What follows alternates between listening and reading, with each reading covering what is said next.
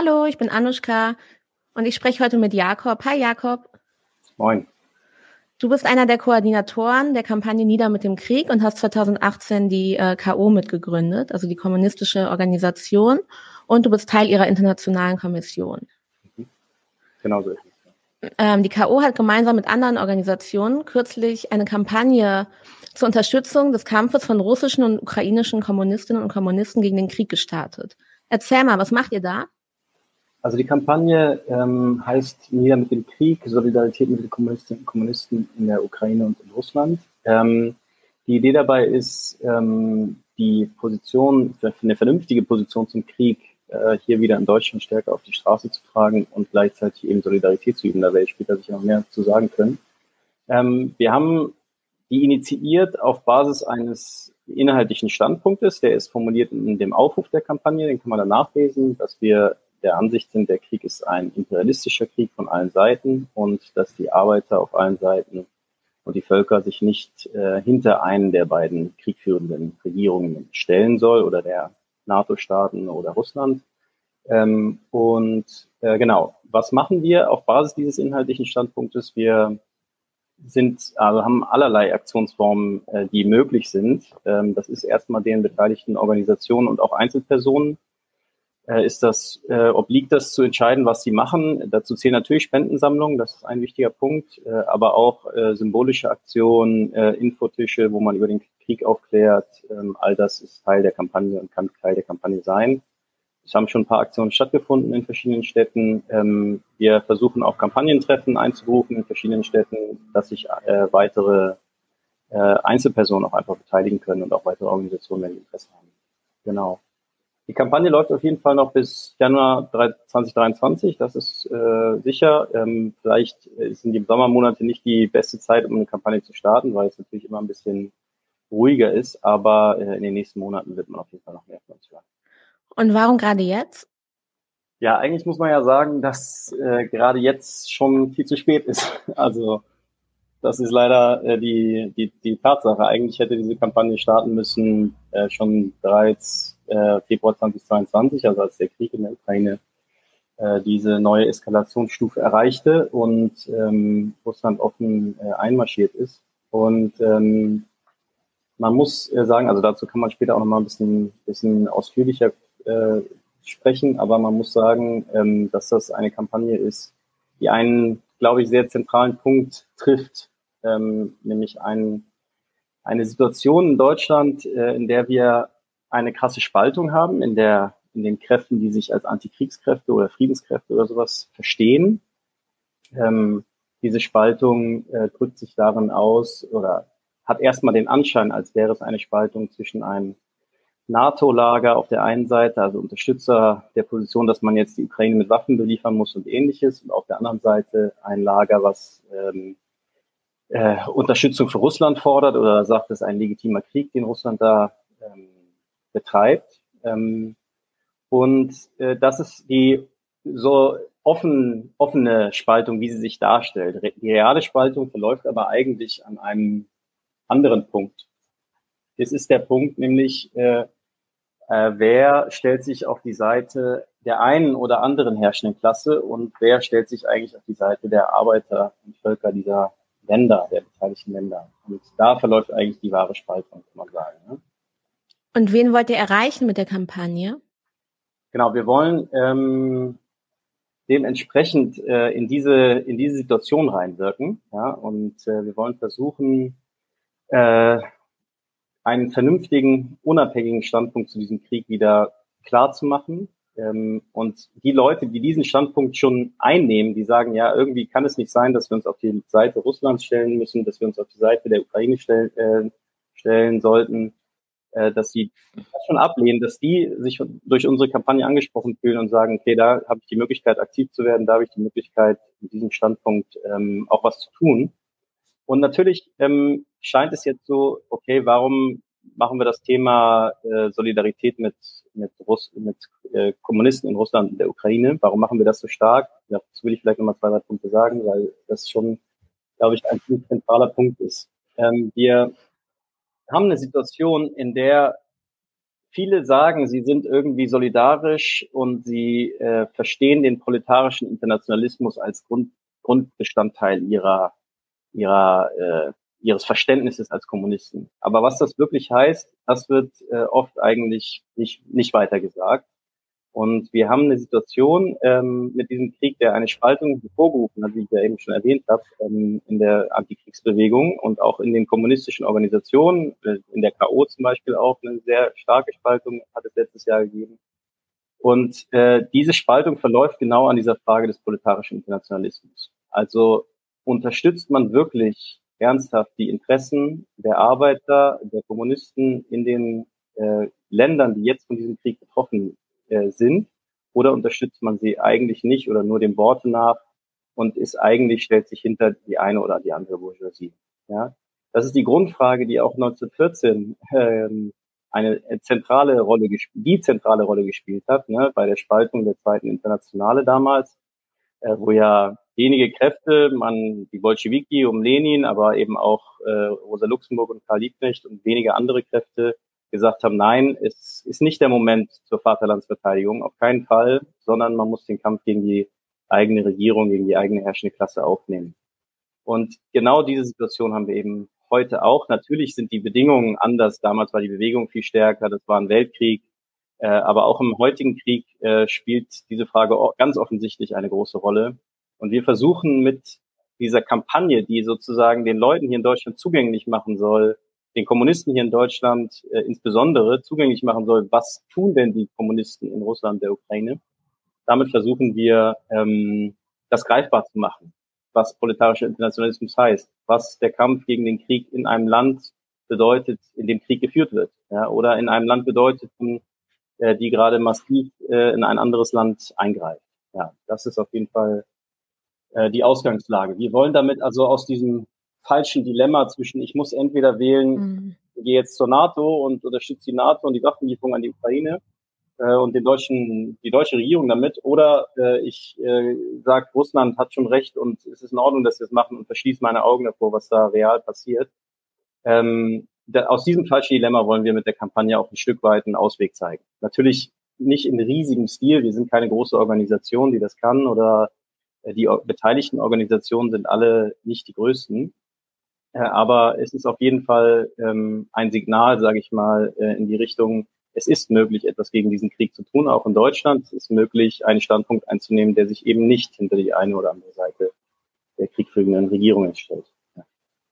Ja, im Rahmen eurer Kampagne lernt man die Gruppen auch ein bisschen kennen, und zwar in Form eines Podcasts, wo ihr mit beiden oder nee, mit drei Gruppen äh, gemeinsam diskutiert. Und ähm, Wer sind denn eigentlich diese Gruppen und wie arbeiten die? Ähm, also die Gruppen, die wir unterstützen, ähm, sind äh, drei Gruppen eben, hast du ja gerade gesagt. Es ist einmal die Arbeiterfront der Ukraine, RFU ist das abgekürzt. Ähm, das ist eine sehr junge Organisation, eine junge kommunistische Organisation, die sich 2019 gegründet hat und äh, im Wesentlichen auch von sehr jungen Leuten äh, betrieben wird. Ähm, sie äh, versucht vor allen Dingen ähm, die Kräfte in der Ukraine, die sich dem Kommunismus zuwenden wieder und die äh, merken, dass äh, an dieser Gesellschaft etwas faul ist, äh, zu organisieren und zu entwickeln. Also wirklich, sie legen sehr starken Wert darauf, äh, sich theoretisch weiterzuentwickeln, aus der Geschichte der Ukraine, aber auch der Geschichte der Sowjetunion natürlich und der Geschichte der kommunistischen Bewegung insgesamt zu lernen und auch ähm, äh, in diesem Sinne den, den Kampf gegen die herrschende Propaganda in, in der Ukraine zu führen. Ähm, gleichzeitig ist sie natürlich gegen den äh, gegen diese krasse Entwicklung der faschistischen Bewegung aktiv und versucht auch dagegen etwas zu tun, äh, sofern es in ihren, in ihren Möglichkeiten ist. Und natürlich kehrt sie auch da in dem Zusammenhang auf ähm, mit ihren Texten. Ähm, und sie versucht ähm, auch ganz unmittelbar neben diesen diesem Aufbau der eigenen Kräfte, sage ich mal, äh, für Arbeiterinnen und Arbeiter in der Ukraine ähm, möglichst äh, klare Aufklärung über ihre rechtliche Lage eigentlich zu bieten. Sowohl äh, was ähm, Leute betrifft, die Arbeiter betrifft, die in den Krieg eingezogen werden. Ne? Also die Frage, was für Rechte habe ich eigentlich, wenn ich zwangsrekrutiert werde? Äh, wie kann ich mit der Situation umgehen? Was sind meine Möglichkeiten? Was sind meine Handlungsoptionen? Da sind sie ziemlich ähm, gut darin, äh, das sehr klar aufzudröseln, was, was ist die rechtliche Lage dahinter, wie kann man da, da rangehen und so weiter und so fort. Und dasselbe aber auch für Bedingungen am Arbeitsplatz, ähm, die natürlich mit Beginn des Krieges, aber auch vorher schon sich massiv verschärft haben. Ja, ne? Also das gilt für die Ukraine, aber auch für Russland. In der Ukraine sicher noch mal stärker, noch mal deutlich stärker, aber die Arbeitsbedingungen, sowas wie Überstunden und so weiter, das sind natürlich alles Dinge, die an der Tagesordnung sind. Äh, die Arbeitslosigkeit unter Männern äh, hatte der eine Genosse in unserem Podcast, den wir ja gemacht haben, mit Ihnen äh, berichtet, liegt bei 40, 50 Prozent oder ähnliches, also schon massiv. Ähm, genau, sie dürfen das Land nicht verlassen, das wissen wir ja auch. Ähm, da kommt mir direkt eine ganz kleine Zwischenfrage. Ähm, werden die Mitglieder und Unterstützer der Gruppe auch manchmal Ziel von den faschistischen Gruppen? Habt auf jeden Fall. Ja, auf jeden Fall. Wir haben jetzt, ich kann jetzt kein äh, konkretes Beispiel nennen, weil sie da natürlich auch gerade sehr vorsichtig sind in der in der äh, Informationsweitergabe, was solche Fälle betrifft. Aber mhm. sie haben berichtet auf jeden Fall davon, dass wenn man also man muss in der Ukraine bei jeder kleinsten Aktivität, egal ob es jetzt mal eine Plakatieraktion oder sowas ist, muss man sehr vorsichtig sein, weil genau solche Kräfte einem äh, auflauern könnten und äh, dann äh, heißt es, äh, die Gefahr ist ziemlich groß. Ne? Das ist ganz klar. Es ist auch Gefahr Leib und Leben dann ganz unmittelbar.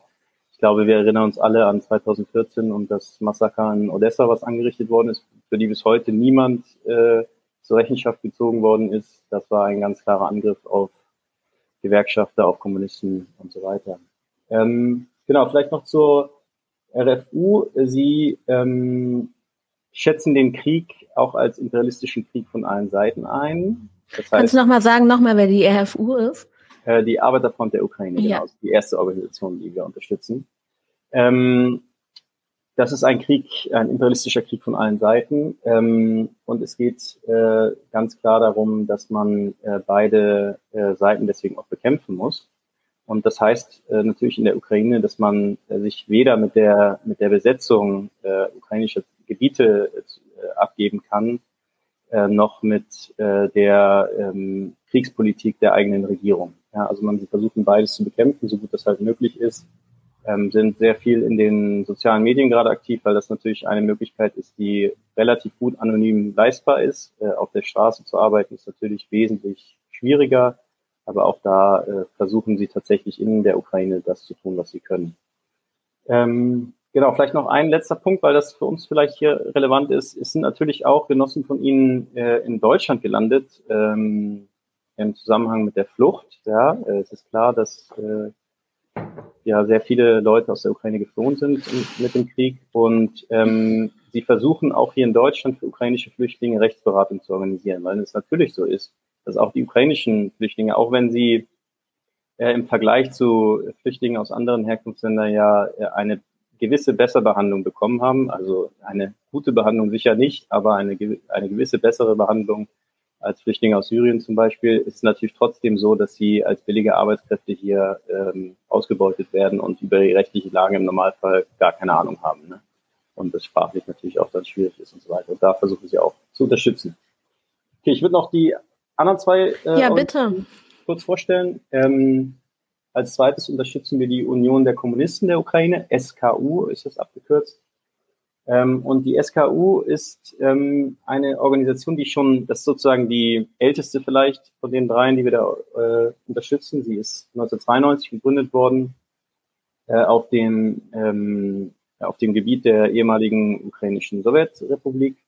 Ähm, und führende ihrer Mitglieder war vorher in einer marxistischen Plattform, die sozusagen nach dem beim Ende der KPDSU ähm, einfach versucht haben, die Kräfte zu sammeln, die einen revolutionären äh, und ähm, also einen revolutionären Standpunkt vertreten und nicht äh, diese diese diesen diese Abkehr vom vom Sozialismus, Kommunismus, wie ihn Gorbatschow und andere betrieben haben, äh, unterstützt haben, sondern ihn bekämpft haben. Ja?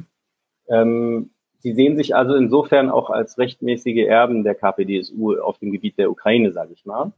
Und sie haben versucht, ähm, mit äh, einer nicht unwichtige Theoriearbeit zu leisten, ähm, direkt im Anschluss nach, der Konter, nach der Konterrevolution. Also über was ist eigentlich passiert in der Sowjetunion, was sind eigentlich was, was, was waren die Fehler, die gemacht wurden, was war die Entwicklung, die stattgefunden hat, wie kann man das einschätzen.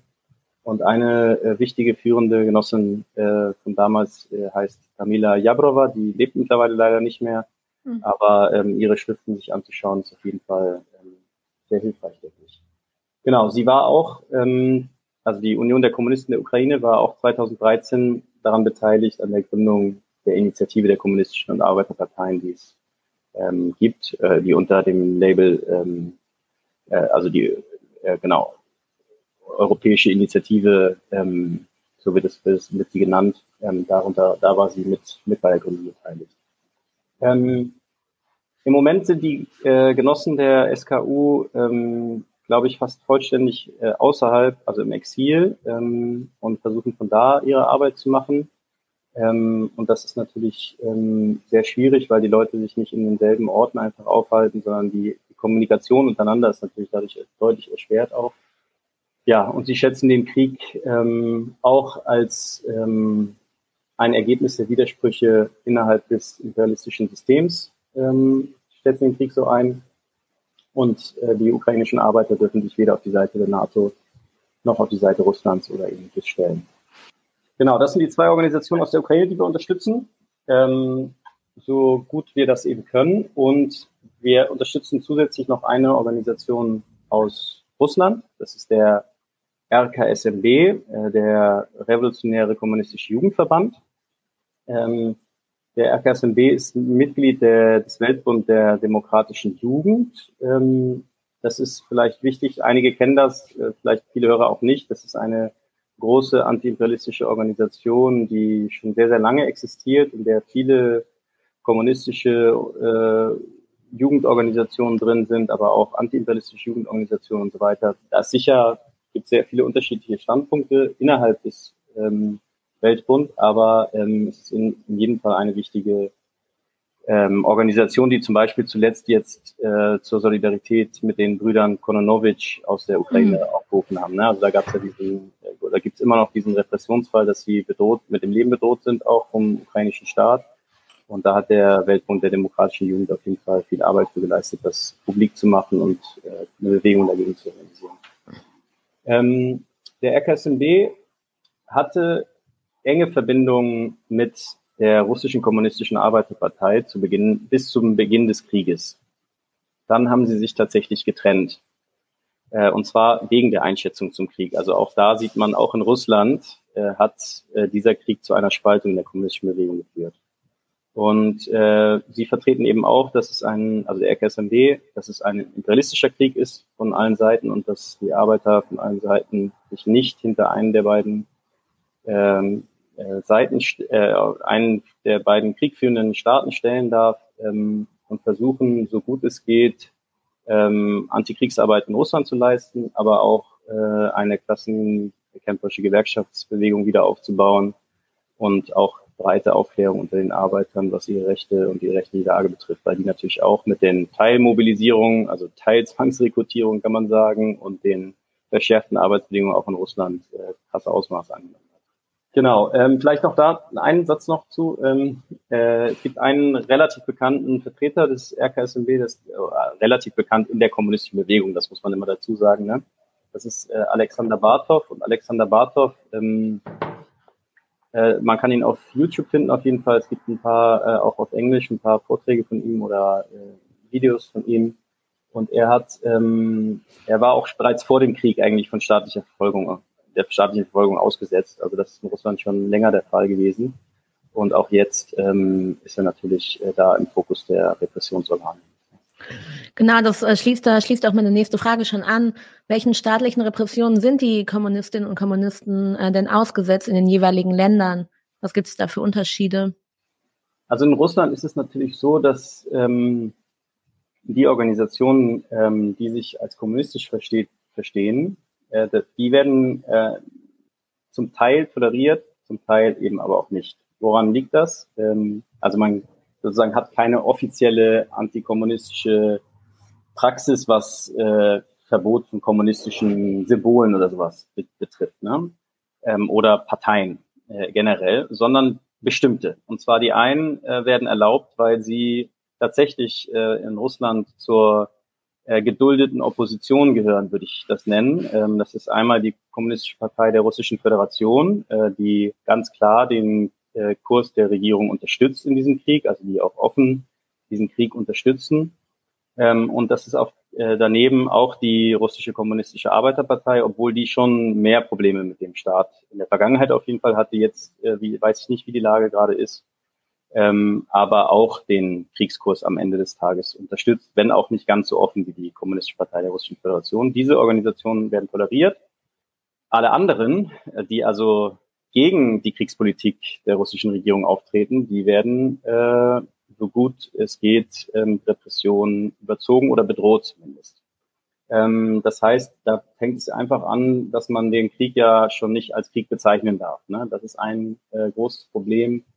Ähm, man kann, äh, über, man muss immer aufpassen, dass man nicht äh, eine Diffamierung der Streitkräfte irgendwie in seiner, in seinen Aussagen trifft, ja, die dann so behandelt wird wie eine Diffamierung der Streitkräfte. All solche Sachen sind sind sozusagen Gefahren, wenn man sich öffentlich äh, bewegt und öffentlich verhält.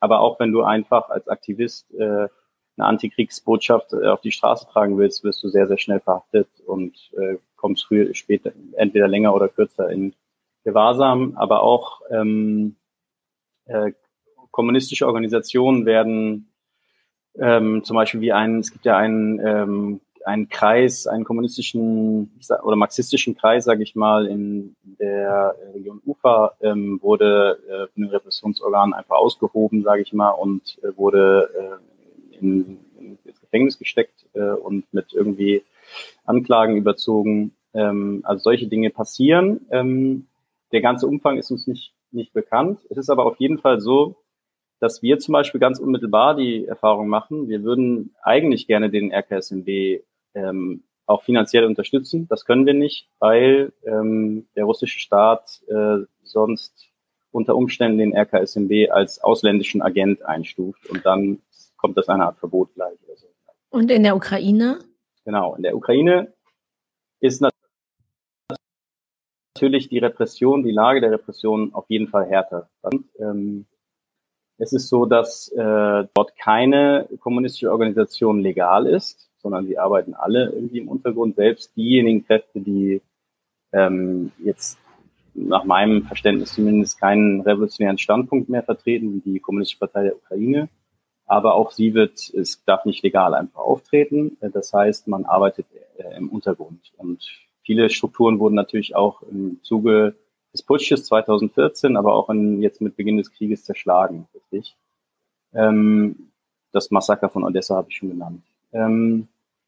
Ja, man kann also dort nicht offen arbeiten. Man muss äh, hohe Sicherheitsstandards einhalten, um dort überhaupt Arbeit leisten zu können. Ähm, interessant ist jetzt, dass, dass das nicht das ähm, äh, nicht da eben nicht das einzige Problem ist, die äh, staatlichen Strukturen, sondern eben auch, wie wir auch schon genannt haben, die paramilitärischen faschistischen Strukturen, die da natürlich auch äh, gut ausgestattet sind, vom Staat gedeckt werden und ähm, dem man unter Umständen auch ausgesetzt ist, wenn man in, in den verschiedenen Regionen in der Ukraine Arbeit leisten will. Genau, also das ist auf jeden Fall klar.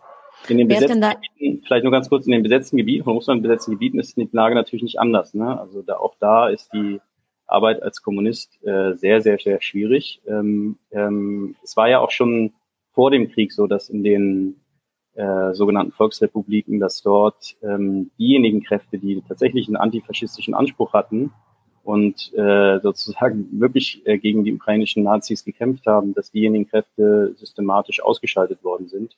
Aber was ich fragen wollte, wen, wen schätzt ihr oder wen schätzen die Gruppen da äh, gefährlicher ein, den ukrainischen Staat oder die Faschisten?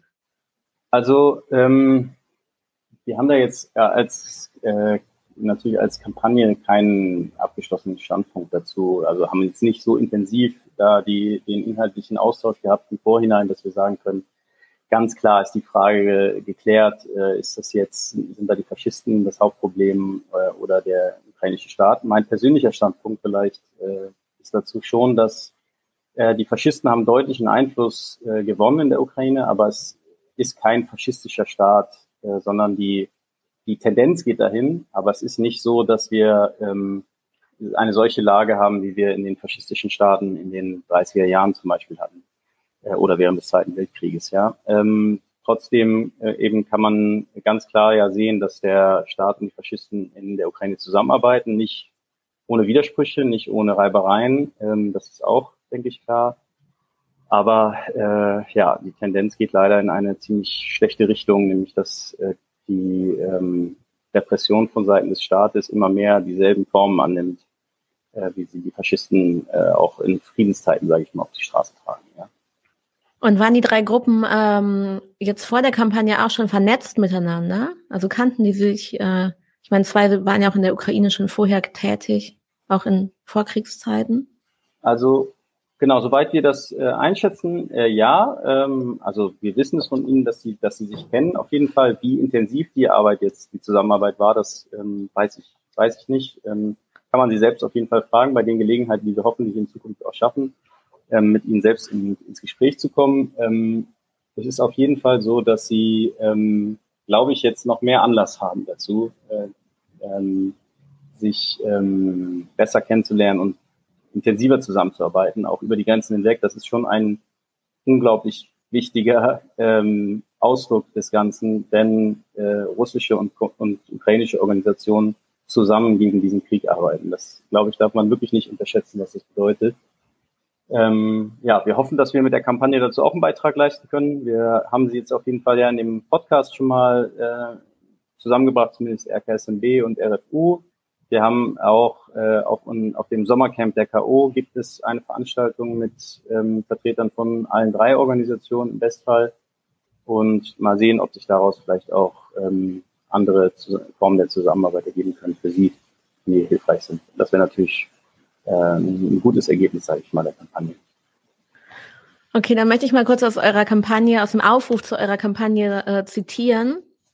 Ähm, Ihr sagt, der Krieg sei von beiden Seiten ein reaktionärer Krieg. Ein Krieg um Rohstoffe, um Märkte, um Investitionsmöglichkeiten, um Handels- und Militärhäfen. Weder die Regierung der Ukraine noch die Regierung Russlands vertrete die Interessen der Arbeiterklasse.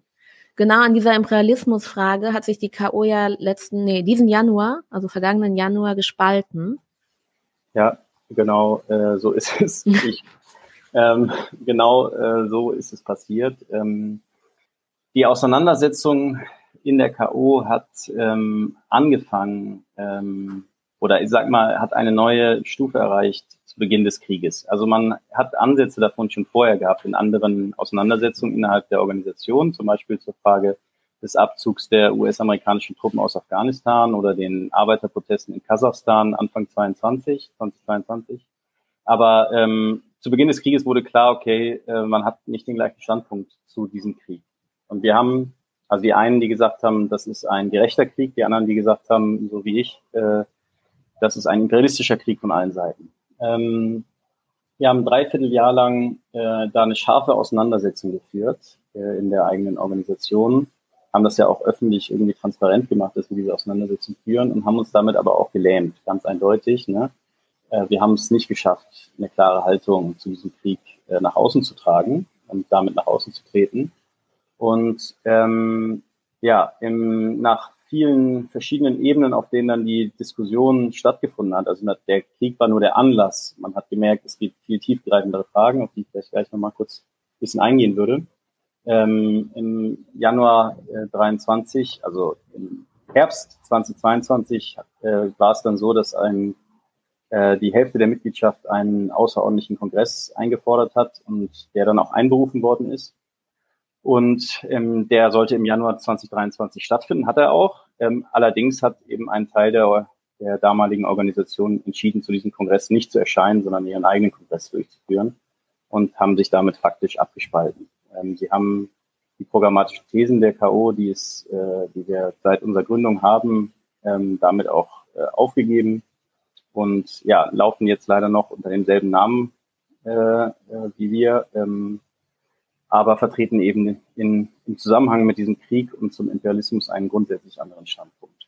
Ähm, ja, vielleicht würde ich zu diesem Standpunkt noch mal ein paar Sätze was sagen. Also äh, zu, zu, ähm, zu welchem Standpunkt zum, jetzt? Zum Standpunkt äh, zur Imperialismusfrage, was da die ja. Auseinandersetzung war. Aber ich glaube, sie ist hat sich bei uns so scharf zum Ausdruck gebracht, aber sie ist ein, eine Auseinandersetzung, die eben weit über unsere Reihen hinausgeht, sondern das, ist die, das sind die Fragen, die in der ganzen kommunistischen Bewegung gerade behandelt werden, sage ich mal. Und ähm, genau, man hat eigentlich die Situation, dass äh, unsere ähm, ähm, ehemaligen Genossen ähm, einen Standpunkt vertreten, nachdem der Imperialismus nicht äh, ein, ein Stadium des Kapitalismus ist, nicht, ein, nicht der Monopolkapitalismus und damit ein weltweites System, ja, sondern eine Eigenschaft von bestimmten Ländern, ne, von bestimmten einzelnen Staaten. Und das sind die, die Staaten, die damals Lenin äh, eine Handvoll Räuber genannt hat, ja, also die USA, Deutschland, England, Frankreich, ähm, wahlweise noch Japan mit dabei.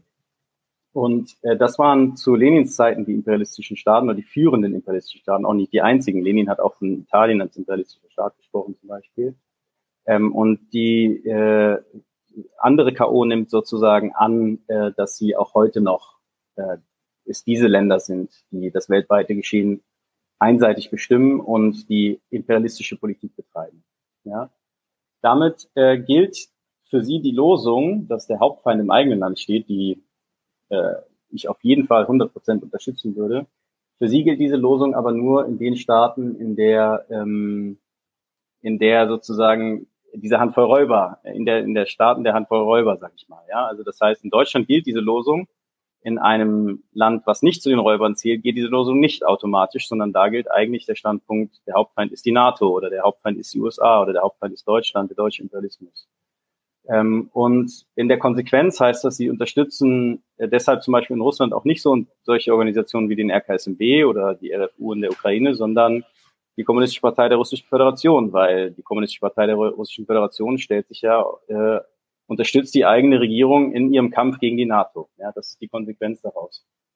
Wir würden allerdings sagen, dass äh, der Imperialismus eben nicht einfach eine Eigenschaft ist von einzelnen Staaten, sondern dass ähm, jeder kapitalistische Staat im Zeitalter des Imperialismus äh, dazu genötigt ist, imperialistische Politik zu betreiben. Ja?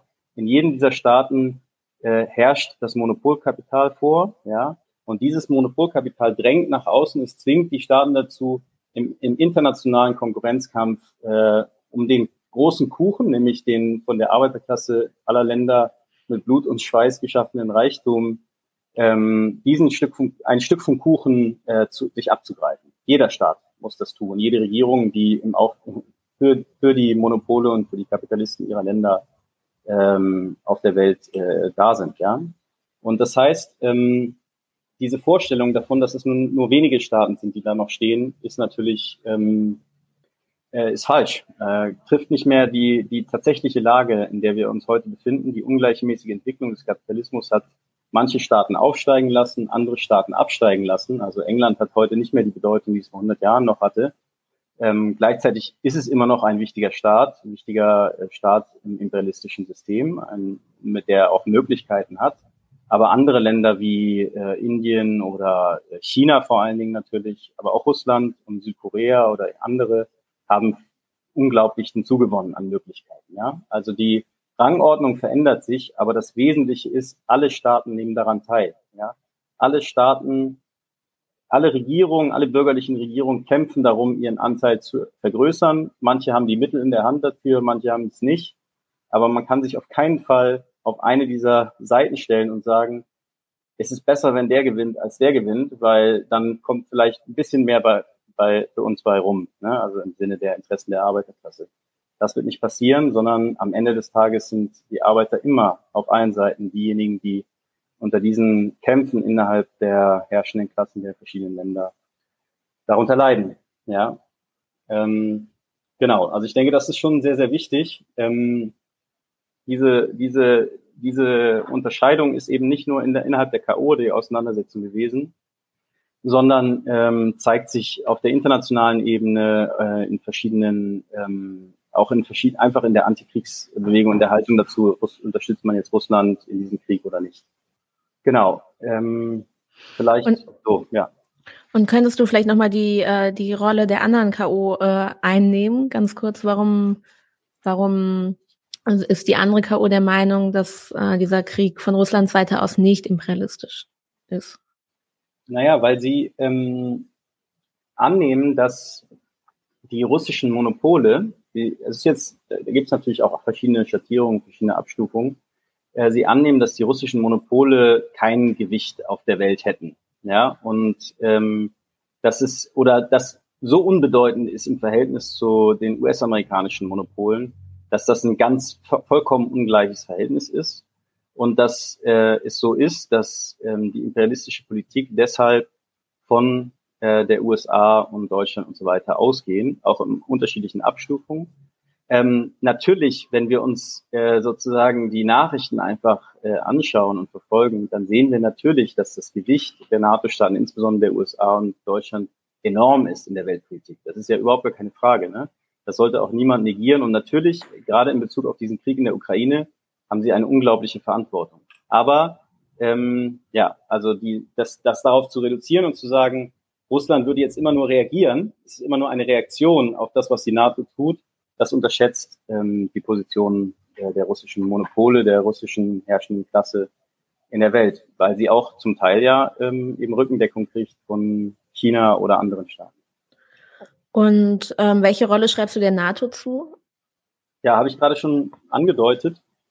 Ist es so, dass die NATO ähm, in den ja, Anfang der 90er Jahre ähm, zum Ende der Sowjetunion ähm, Garantien gegeben hat dafür, dass man keine NATO-Osterweiterung machen wird. Fakt ist, das Gegenteil ist passiert. Sie haben natürlich die Osterweiterung gemacht.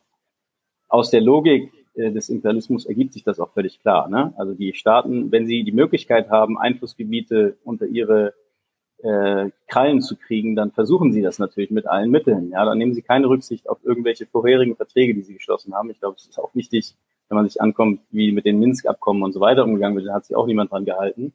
Ähm, wir wissen aber also, dass die NATO sich kontinuierlich ausgedehnt hat und natürlich damit das Kriegspoten die Kriegsgefahr massiv erhöht hat und auch die Gefahr, dass es zu einer Eskalation kommt. Ähm, also es hat, sie, hat, sie haben wirklich eine sehr eskalative äh, Haltung eingenommen und ähm, haben damit eine riesige Mitverantwortung an diesem Krieg. Vor allen Dingen, weil sie 2014 ja ganz maßgeblich den Putsch in der Ukraine organisiert haben. Ja, also sie haben die Regierung Janukowitsch, die versucht hat, so zwischen den verschiedenen äh, Seiten, also Russland einerseits und EU äh, und USA auf der anderen Seite, aber vor allem EU, ähm, so zu jonglieren, sage ich mal, und beide ähm, auf beiden Seiten ein bisschen ähm, äh, gute Geschäfte zu machen. Die haben sie weggeputscht und haben äh, an dessen Stelle eine ziemlich eindeutig pro äh, EU, pro USA Regierung gesetzt. Ja, ähm, das heißt riesige Verantwortung. Ähm, man muss aber trotzdem auch sagen, dass ähm, die NATO trotzdem, also wenn man immer von der, NATO, von der NATO spricht, dann ist es, läuft man leicht Gefahr, dass man sie einfach nur als einheitlichen Block versteht. Ne? Ganz so ist es eben auch nicht. Also selbst bei dem Putsch 2014 hat man erkennen können, dass zwar in der generellen Linie man sich einig war, ja, also dass äh, USA und äh, Deutschland das und also ich spreche jetzt mal von den beiden, weil sie ein sehr sehr starkes Gewicht natürlich hatten, äh, beide wollten diesen Putsch durchziehen, ja. Aber die Art und Weise, wie der Putsch durchgezogen wird und wer dann an die Regierung kommt, da gab es natürlich heftige Streitigkeiten. Man kennt das ja mit Fuck the EU und so weiter. Ähm, also was damals eine US-amerikanische Vertreterin gesagt hat in einem vermeintlich privaten Gespräch, äh, dass sie sozusagen versucht hat, den Einfluss der EU da zurückzudrängen. Ähm, diese Auseinandersetzung gibt es, aber es gibt noch viel mehr Auseinandersetzungen in der NATO, wo man also nicht einfach sagen kann, die stehen alle felsenfest dahinter. Ja, teilweise sehen sie einfach mehr, haben, sehen sie noch, okay, es bringt uns mehr, dieser Politik jetzt zu folgen, aber es könnte auch eine Situation eintreten, in der sie das nicht mehr tun. Also ich nehme an ein Land wie die Türkei, ja, also die ja immer schon anderes Beziehungen zu Russland hat und nicht bereit ist, den Krieg als solchen so stark zu verurteilen und die, sich einfach hinter diese NATO-Linie zu stellen. Ähm, aber äh, auch ähm, äh, außerhalb dieses Krieges äh, hat man innerhalb der NATO Konflikte wie zwischen Griechenland und der Türkei zum Beispiel. Ja. Aber die äh, Türkei hat doch jetzt auch Schweden in die NATO äh, gelassen. Genau. Genau. Ich würde auch sagen, man sieht in der ganzen Dynamik sieht man, dass die NATO es schon geschafft hat, eine gewisse Stärkung zu erreichen, eben dadurch, dass Schweden und Finnland jetzt Teil sind und damit sozusagen das äh, die NATO über größeres Manövrierfeld für ihre eigenen Truppen verfügt, sage ich mal, an der Grenze zu, äh, an der russischen Grenze. Das auf jeden Fall. Ähm, man sieht aber auch, dass die Türkei dem nicht einfach so zugestimmt hat, sondern sich bestimmte Dinge rausschlagen äh, wollte. Ich glaube, das ist grundsätzlich wichtig für das Verständnis der kapitalistischen Staaten untereinander. Sie prüfen immer, äh, sie müssen auch immer prüfen, was bringt uns mehr und was bringt uns weniger. Und sie sind nicht, sie sind nicht, sie haben nicht einfach ein, ein, ein moralisches Programm, was ihnen sagt, ich muss jetzt immer hier den Westen verteidigen oder sowas, sondern in dem Moment, wo sich das äh, anders äh, besser machen lässt, machen sie es anders. Ja, ich glaube, das muss uns klar sein. Deswegen war ja die Situation der NATO vor diesem Krieg gegen Russland auch ähm, nicht so nicht so gut eigentlich. Also es gab größere Konflikte. Man, ich weiß nicht, ob man sich äh, erinnert an die Aussagen von, ich glaube, es war Macron, ne, Macron, der gesagt, ja, der gesagt hatte, ähm, die NATOs Hirntod oder sowas, dass äh, jetzt durch den Krieg, äh, durch den gemeinsamen Feind, sage ich mal, äh, hat man wieder, glaube ich, stärker zueinander gefunden, aber es ist äh, auch nicht einfach klar, dass das immer so weitergeht. Ne? Ich glaube, das muss, muss einem schon klar sein. Ja, aber es ist doch eine wunderschöne Werteunion. Ähm, ja. Genau. Ähm, wie verhält es sich denn mit dem deutschen Imperialismus äh, in dem Krieg? Was würdest du sagen?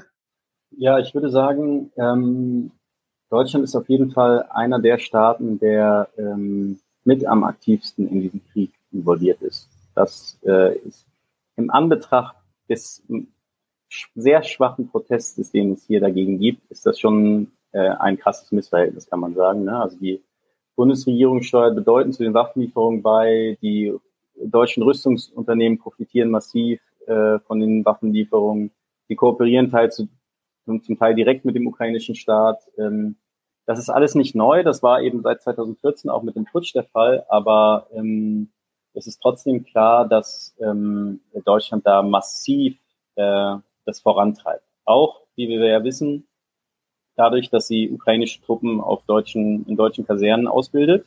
Also es ist schon eine sehr mhm. unmittelbare Involvierung in diesen Krieg. Ähm, natürlich ist es so, dass der Deut das ist, glaube ich, der Bundesregierung klar, ähm, dass der Krieg wesentlich näher für sie ist als den USA. Und ich glaube, das macht schon wahrscheinlich Unterschiede in der Politik äh, aus. Aber in der generellen Linie sind sie sich einig. Sie wollen äh, den Krieg äh, so weit vorantreiben, dass sie, ähm, dass man Russland möglichst maximal ruiniert. Ne? Das hat ja Annalena Baerbock so gesagt. Da gab es ja auch schon jetzt zig andere Formulierungen, die in die ähnliche Richtung geht. Man versucht also äh, Russland äh, so ökonomisch und militärisch zu schwächen durch diesen Krieg, durch den Verbrauch, der da stattfindet, ähm, an Rüstung, aber vor allen Dingen natürlich auch an, an äh, Toten, ja, an äh, toten Soldaten ähm, dass man ihn äh, leicht sozusagen kontrollieren kann oder mit heftigen ähm, mit heftigen ähm, Bedingungen irgendwie konfrontiert, auf die dann die russische Regierung einsteigen müsste oder ähnliches.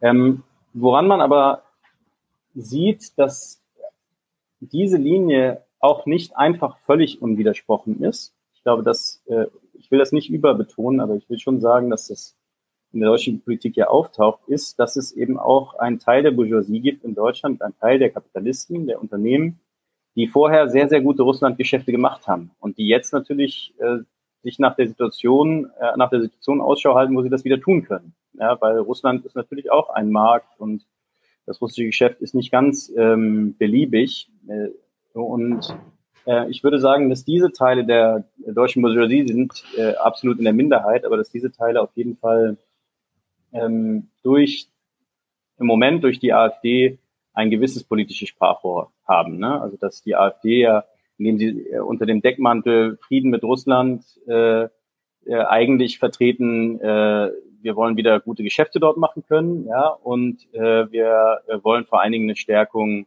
äh, wir wollen die Waffen für, für, für die eigene, für die eigene Bundeswehr und äh, damit sie in anderen äh, Schauplätzen auf der Welt eingesetzt werden kann und nicht in diesem Krieg und nicht an die Ukraine verschwendet wird, sage ich mal so ein bisschen salopp. Ne? Äh, diese Position gibt es durchaus auch und ähm, ich glaube, man darf, man muss auf jeden Fall im Blick behalten, wie sich das entwickelt. Genau. Aber die große Mehrheit ist weiterhin dafür, äh, diesen Krieg zu eskalieren und ihn weiter zu eskalieren. Und damit macht, ähm, ist es nicht nur so, dass der deutsche Imperialismus für die russischen Arbeiter und die ukrainischen Arbeiter diesen Krieg massiv verlängert und das Töten verlängert und die Zerstörung verlängert und die Sanktionen, also die Verschlechterung der Lebensbedingungen in Russland, der Ukraine, aber auch weltweit damit vorantreibt, sondern sie macht natürlich auch Deutschland selbst zu einem potenziellen Kriegsschauplatz. Das muss uns immer klar sein, dass wenn, äh, wenn davon gesprochen wird, äh, dass der Krieg äh, sich ausdehnt über die Grenzen der Ukraine hinaus, äh, das sind nicht einfach irgendwelche Fantasien. Es steht auch nicht geschrieben, dass das morgen passiert, aber es sind immer Möglichkeiten, die da sind. Ne? Dass ähm, äh, Russland an irgendeinem Punkt äh, auch sagt, okay, nee, äh, jetzt, jetzt sind sie eigentlich voll eingestiegen in den Krieg, indem sie zum Beispiel äh, Leute ausbilden hier ähm, oder vom deutschen Boden äh, doch irgendwann mal äh, auch äh, Flugaufklärung oder Raketenstarten oder was weiß ich was. Ja, das ist alles nicht unmöglich und damit werden wir natürlich Ziel äh, auch in diesem Krieg ganz unmittelbar. Aber hast du das Gefühl, dass es so Politikern oder Politikerinnen wie Baerbock äh, bewusst ist? Ah, mit ihren Aussagen? Also äh, ich denke schon, dass sie, dass es ihnen, äh, dass sie das auf jeden Fall in Kauf nehmen. Ja, mhm. ähm, das ist ganz klar. Äh, also ich meine, man hat ja gesehen, dass diese schrittweise Eskalation, die stattgefunden hat, also sie haben sich nicht getraut, direkt zu Beginn des Krieges zu sagen, wir liefern jetzt auch äh, Flugzeuge und äh, Leopard 2 Panzer. Ne? Das hat dann, es hat, hat gewisse Stufen gehabt, in der sie die deutsche Bevölkerung versucht hat, die deutsche Arbeiterklasse daran, daran zu gewöhnen, dass man das jetzt macht und dass das auch richtig ist. Äh, aber dass sie nicht wissen, äh, welche Konsequenzen ihnen drohen kann, das, äh, das kann ich mir beim besten Willen nicht vorstellen ähm, weil es ist ja auch nicht so, dass äh, russische Vertreter da hinter der ähm, irgendwie ähm, damit äh, zurück sich zurückhalten. Ne? Also es gibt ganz klare Aussagen zu dieser Frage, was äh, äh, atomare, äh, atomaren Krieg bedeutet. Da gibt es auch von Seiten von russischen Ideologen auch klare Aussagen dazu, dass das im Notfall eingesetzt werden muss. Äh, ich denke, das wird auf Seiten der NATO am Ende des Tages nicht anders sein, dass, äh, dass auch sowas mit einberechnet wird, wenn es sein muss. Ja, und das ist ähm, kann ihm nicht entgangen sein. Ja. Aber zu welchem Preis wird das denn gemacht? Nur um irgendwie eine kämpferische Rhetorik aufrechtzuerhalten? Äh ja, du meinst, was wird was gemacht? Also naja, so provoziert. Ach, so wird so, wird so provoziert. Ähm, naja, ich glaube, es geht schon um vieles. Ne? Äh, also äh, es ist einfach so, dass ähm, es ist ja einfach Fakt, dass der Kuchen, ja, also den Profit, den man rausschlagen kann aus der Arbeit der, der Menschen, der Arbeiter weltweit, dass dieser Kuchen tendenziell kleiner wird. Ja, der wird tendenziell kleiner. Zwar gibt es immer wieder neue Märkte, die sich erschließen, aber der wird kleiner. Und das heißt, die Konflikte darum müssen immer wieder zu Eskalation führen, müssen immer wieder dazu führen, dass man äh, Krieg führt, dass man Wirtschaftskrieg führt, äh, dass äh, es zu all diesen Situationen kommt, die wir jetzt gerade vor Augen haben und äh, auch größere Kriege geführt werden müssen, weil sie nicht anders können, weil sie sonst äh, ihre Stellung im imperialistischen Weltsystem verlieren. Und das kann kein, wird keine Bourgeoisie akzeptieren, sondern sie werden sich mit Klauen und Zehen dagegen wehren. Und ich denke, wir haben zwei Weltkriege gesehen und haben gesehen, was, also zu was die wirklich bereit sind. Ne? Also da sollte man keine Illusionen darin haben. Du hast ja eben auch kurz die Sanktionen äh, angesprochen gegen Russland und wie das die Arbeiterklasse ähm, schwächt. Ähm, wie wie äh, be bewerten die ukrainischen und russischen Kommunisten die Sanktionen gegen Russland? Tatsächlich ähm, kann ich dir dazu äh, nicht so viel sagen. Ähm, das äh, müsste man sie selbst fragen. Äh, ich habe jetzt aus den ja, Artikeln, die ich von Ihnen kenne, aus den Gesprächen, die wir mit Ihnen geführt haben, ähm, habe ich dazu jetzt keine explizite Aussage gefunden. Ich, ich gehe davon aus, dass Sie die auf jeden Fall äh, ablehnen, aber wie genau Ihre Stellung dazu ist, sollte man Sie selbst fragen. Und wir haben ja eben auch schon mal ähm, über den Podcast gesprochen, den ihr gemacht habt. Gab es da irgendwelche Aussagen, die, die dich besonders überrascht haben? Also ich würde ähm, eine Aussage mal nehmen, die ich äh, auf jeden Fall sehr wichtig finde und auch ein, ein bisschen überraschend, sage ich mal. Also, weil man das in der direkten Überstellung vielleicht so nicht erwartet hat, sage ich mal. Der Genosse Taniev von der RFU, also der, der Arbeiterfront der Ukraine, meinte an einer Stelle, dass im Moment eigentlich nicht äh, der, der Polizist an der Straßenecke das größte Problem für ihre Arbeit darstellt, sondern tatsächlich die massive äh, nationalistische Indoktrinierung, die die letzten 30 Jahre stattgefunden hat, ein viel größeres Problem darstellen. Also in der Ukraine äh, ist es einfach ja so, dass man äh, jetzt über Jahrzehnte mit nationalistischer Hetze wirklich aufgeladen worden ist. Also das hat ja damit äh, oder hat ein, ein Teil davon ist dieser Positivbezug auf die Kollaboratoren mit den, mit den mhm. deutschen Faschisten, Stepan Bandera und andere, ähm, die ja für massive Gewalttaten äh, ähm, verantwortlich sind und vor allen Dingen den Kampf gegen die Sowjetunion geführt haben, ähm, dass diese Kräfte als Volkshelden gefeiert werden. Und alles ähm, Negative äh, wird mit Russland und dem Kommunismus verbunden. Ich. Russland und Kommunismus wird da oft auch in, in eins gesetzt. Und dass diese Indoktrinierung, die zu bekämpfen und gegen sie anzugehen, ist eine ziemlich äh, schwierige Herausforderung. Ja. Und ich denke, äh, wir können aus eigener Erfahrung sprechen. Natürlich äh, werden bei uns jetzt nicht so einfach äh, so äh, faschistische Größen wie Stepan Bandera äh, dürfen hier offiziell gefeiert werden oder sowas so ist nicht. Aber der Antikommunismus, ja, ähm, und äh, die ähm, Diskriminierung und der Rassismus gegenüber anderen Kulturen, so ist ja auch relativ stark, ähm, wird ja durch den Staat gefördert an verschiedenen Stellen. Ähm, das äh, sind Dinge, auch die auch wir als große Herausforderung, glaube ich, wahrnehmen in unserem alltäglichen Kampf. Also deswegen zum Beispiel unsere Kampagne, ne, die richtet sich jetzt an äh, also sagt Solidarität mit Kommunistinnen und Kommunisten der Ukraine und Russland, ist natürlich eine Kampagne, mit der wir nicht erwarten, dass jetzt äh, wir hier auf die Straßen stellen und äh, die Arbeiter in Deutschland einfach sagen, ja klar, das hat mich schon immer interessiert, was ist da eigentlich los und was machen die Kommunisten da? Weil Kommunismus ist kein positiv besetzter Begriff in Deutschland. Ne? In, vielleicht in den ehemaligen Gebieten der DDR noch mehr, aber insgesamt ist es natürlich so, dass wir heute eine Generation vor uns haben, in der die entweder gar keinen Bezug dazu haben oder durch die Schule einen sehr, sehr negativen gelernt haben. Und das ist in der Ukraine so, das ist hier so, das ist auch in Russland so. Ne? Also da darf man sich, glaube ich, von der, ähm, ich sag mal, nationalistischen Wendung, die da betrieben wird mit dem sowjetischen Erbe, äh, darf man sich nicht ähm, ver verwirren lassen. Also das ist kein positiver Bezug, der den Kommunismus positiv darstellt, ne, wenn man sich auch positiv auf die Erfolge der Roten Armee im Zweiten Weltkrieg bezieht oder sowas, sondern es ist ein Versuch, äh, die Rote Armee als russische nationalistische Kraft eigentlich darzustellen und alles, was mit Kommunismus zu tun haben, da äh, auszusparen und an die Seite zu drängen. Ne? Also nicht ohne Grund hat äh, Putin in seinen Reden zur Begründung des Krieges äh, bei jedes Mal eigentlich äh, äh, sich antikommunistischer Vorurteile äh, bemüht und äh, Lenin verantwortlich gemacht, dass es die Ukraine überhaupt gibt, sonst gäbe es sie ja gar nicht. Also solche krassen äh, chauvinistischen Aussagen hat er da gebracht. Äh, also auch da wird die Arbeiterklasse mit Nationalismus ähm, vergiftet. Das passiert in allen Staaten zurzeit, in der Ukraine eben schon äh, seit äh, 30 Jahren, in den anderen Staaten würde ich sagen auch und in Deutschland sowieso noch viel länger. Äh, und wir dürfen nicht unterschätzen, äh, was für eine riesige Aufgabe ist, ähm, gegen diese, äh, gegen diesen Chauvinismus, gegen diesen Nationalismus tatsächlich sich zu aktivieren und die Arbeit, den Arbeitern wieder klar zu machen, dass sie auf allen Seiten dieselben Interessen vertreten. Ne? Dazu, äh, genau, auch unsere Kampagne soll dazu auf jeden Fall einen Beitrag leisten. Ja. Und wie wollt ihr die kommunistischen Gruppen konkret unterstützen?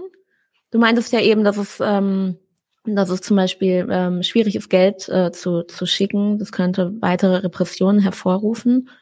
Ähm, genau, das ist jetzt in Bezug auf äh, die russischen Genossen auf jeden Fall so. Äh, die anderen zwei Organisationen versuchen wir wirklich mit unseren Spendengeldern zu unterstützen. Also da seid ihr auch äh, alle, äh, die jetzt hier zuhören ähm, oder zuschauen, äh, aufgerufen, gerne was zu spenden. Wir haben ein Spendenkonto auch eingerichtet. Ihr könnt natürlich auch bei den Aktivitäten, wo uns geht, äh, so spenden. Vielleicht kann man die, das Spendenkonto nochmal irgendwo einblenden an irgendeiner Stelle, weiß ich nicht genau, wie das funktioniert. Äh, das wäre auf jeden Fall cool. Ähm, das heißt, da wollen wir ganz konkrete materielle Unterstützung geben, äh, weil ich glaube, es ist auch klar, wenn, wenn äh, sich die Lebensbedingungen der Arbeiterklasse verschlechtern, äh, dann verschlechtern sich natürlich auch die Lebensbedingungen der Kommunisten damit, äh, weil äh, auch sie verlieren ihre Jobs und auch sie haben finanzielle Probleme. Und das heißt, für eine Organisation kann das bedeuten, dass sie über kaum Ressourcen verfügen kann. Ne? Also das sind äh, also eine unmittelbare Hilfe, die wir leisten wollen. Wir wollen natürlich aber auch, und das gilt für alle drei Organisationen, ihre Positionen hier bekannter machen. Nicht nur ihre Positionen, ähm, ihre theoretischen Positionen, ihre Analyse zum Krieg, sondern auch ihre praktischen Positionen. Also was tun sie eigentlich gegen diesen Krieg? Weil man merkt schon, äh, aufgrund der Schwäche der Bewegung hier in Deutschland, äh, der Arbeiterbewegung generell und der kommunistischen Bewegung, ist es so, dass sich viele junge, auch junge Kommunisten äh, nicht so richtig vorstellen können, was kann man da eigentlich dann tun? Ja, was kann man tun in so einer Lage? Ähm, wie kämpft man da? Und das äh, wollen wir bekannt machen und dazu wollen wir Sie auch eben persönlich einladen bei den Gelegenheiten, zum Beispiel auf, unserem, auf dem Sommercamp der K.O. eben, äh, aber auch in Veranstaltungen in unterschiedlichen Städten. Ähm, das ist ganz klar. Wo wir an anderer Stelle noch äh, unterstützen können, versuchen wir das natürlich auch. Also zum Beispiel äh, die kann es natürlich sein, dass wir die RFU darin unterstützen können, ähm, die, wenn sie hier Aufklärung unter den ukrainischen Flüchtlingen betreibt, das ist sicher etwas, was, was auch möglich ist. Mhm. Das sind alles Dinge, die noch entwickelt werden können. Ja, super. Dann bedanke ich mich für das spannende Gespräch. Danke an dich. Und äh, genau. Und ja. danke fürs Zuhören. Leute, wir brauchen eure Hilfe. Wenn euch dieses Video gefallen hat, klickt auf Like, abonniert den Kanal und vergesst nicht das Glöckchen zu drücken, damit ihr benachrichtigt werdet, wenn wir neuen Content droppen. Außerdem solltet ihr uns überall folgen, wo wir verfügbar sind. Das ist Facebook, Instagram, Twitter und Twitch. Und wenn wir irgendwelche Ankündigungen machen oder Posts, dann shared, was das Zeug hält. Gebt uns all eure Liebe. Wir haben mittlerweile ziemlich signifikante Kosten. Wenn ihr es euch irgendwie leisten könnt, unterstützt uns doch auf Patreon. Dann kommt ihr auch in den Genuss verschiedener Vorteile, wie zum Beispiel Zugang zu unserer Discord-Community oder Zugang zu den ultrageheimen Patreon-Episoden, die wir dort posten. Außerdem könnt ihr uns natürlich auch über PayPal Spenden zukommen lassen. Außerdem haben wir mittlerweile einen eigenen Online-Shop. Das heißt, wenn ihr euch immer noch fragt, was ihr euren Lieben zu Weihnachten, Ostern oder sonst wie schenken könnt, geht dorthin und kauft duftes Merch. Alle Links dazu hier in der Beschreibung oder auch auf unserer Webseite 99 zu 1.de. Vielen Dank fürs Dabeisein, danke für die Unterstützung und wir sehen uns in diesem Theater.